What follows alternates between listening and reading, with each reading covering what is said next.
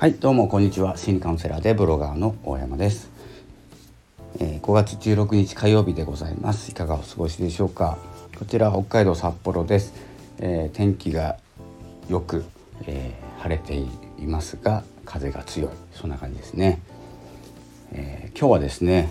えまあ、スタンド FM からいつもポッドキャストからですね収録してるんですけれどもスタンド FM から撮っております。なぜなら何を話そうか決まってないからなんですね。決まってたらですね結構ポッドキャストから撮ってそのその後スタンド FM を撮るっていうですね何て言うんですか。ポッドキャストが堅苦しいわけじゃないんですけれども少しねスタンド FM は緩い気持ちで緩い気持ち楽な気持ちで、えー、撮れるということで、えー、そんな風にですね、えー、後日談じゃないですけどねえ編集後期的なね、えことをお話ししようかなと思っていてですね、えそんな風にスタンド FM は使っております。まあ、前前回というかですね放送を聞いていただければわかると思うんですけれどもただ喋ってるだけなんですよ。何の得にもならないお話をしている、え番組なんですけれども本来はですね自分らしく生きるとかですね自分を大切に生きるという意味で自分時間というふうにつけてるんですけれどもなかなかねそこまでたどり着けないなぜならですね私がですね自分の時間を過ごすことがあまりないからなんです。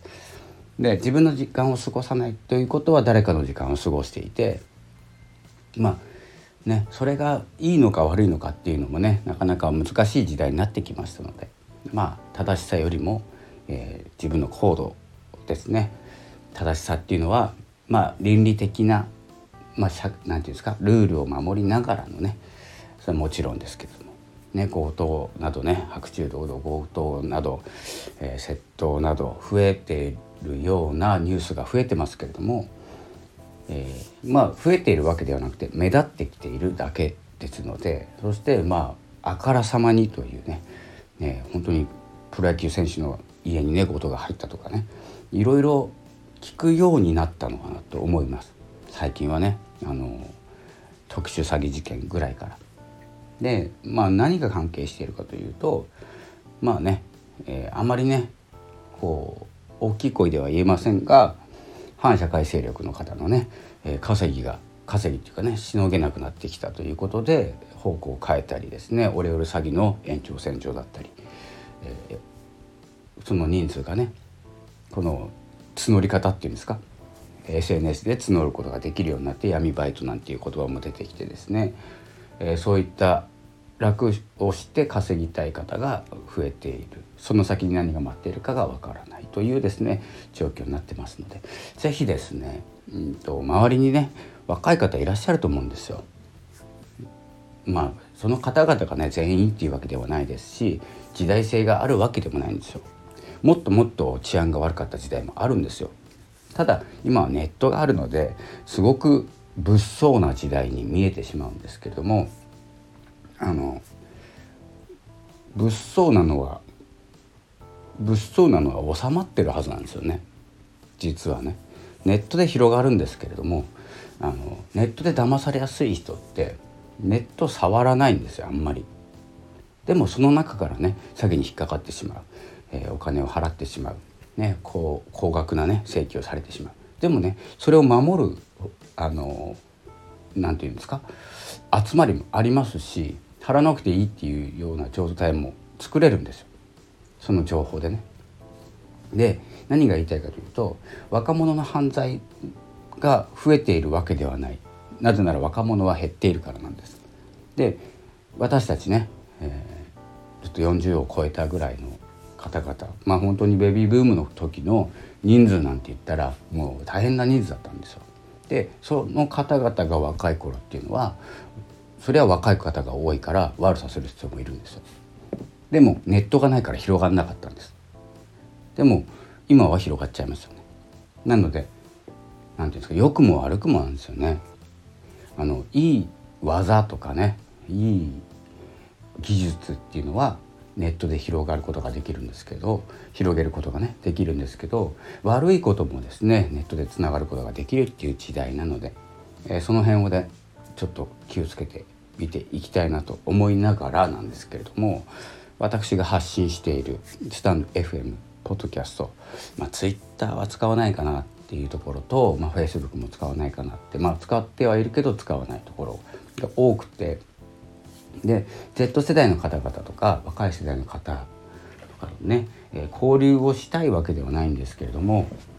なかなかね出会うきっかけがないっていうのが現実です。でうんとゲームとかもですねなかなか出会わないんですよ。ゲームの中ゲームのチャットのね機能もこう進化してね何て言うんですか普通にチャットとして使っている方もいますし、まあ、ゲームをしないでねそういったところとかメタバースとかそこではですね、まあ、やっぱり若干見かけるんですよね。まあ、ツイッターまあ、TikTok にはいっぱいいると思うんですけれども僕が入りたくないだけですので合わないんですけど、まあ、そんなこんなでですね、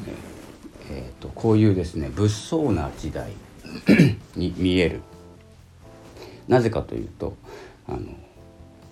ルールがですねあやふやになってきているっていう感じですかね。ルールっていうのが社会のルールですよね。犯罪と何て言うんですか法律じゃないルール道徳心のルールですね今ですね本当に漂白社会漂白社会と呼ばれるぐらいあの漂白されてるんですよ。で、えーと、変にね変にアンガーマネジメントみたいなね、えー、怒り方の管理みたいなことをしているので怒らないんですよ。で怒るって言ってもなかなか難しいんですよ他人の子昔ならね昔っていう話をするのは本当に、えー、ダメな話し方なんですけどあの注意してくれる大人っていうのは必要だったんですね。今まではですよ。これからは必要ないと思うんですけど今までは必要で必要だなって必要だったなって思えることがいっぱいあるんですよ。自分の親にも怒られないことをやっぱりねダメなことはダメというですね近所のおじさんおばさんまあねいたわけですよね。で今いないじゃないですか。いるわけがないんですよ。いると大変なことになるんですよ。今はね。でそれがどんどんどんどん何て言うんですか電車で騒いでいても注意されない。注意されたらした方が悪くなっちゃいますよね。今撮影されてね、え、そんな風にですねあのまあそれだったら言わない方がいいかなっていう大人が増えてどんどんそれが自由な空間になっていっているような気がするんですね。なので当たり前に分かるだろうっていうことを当たり前に分からない時代が来てますので何て言うんですかね今言える場所本当に自分の範囲だけでもいいので本当言ってった方がいいかなって本当に思います。アルバイトの方とかねまあハラスメントでねがんじがらめになっている割にはですねハラスメントだらけなんですよ。ちょっと意味が分かんないですね。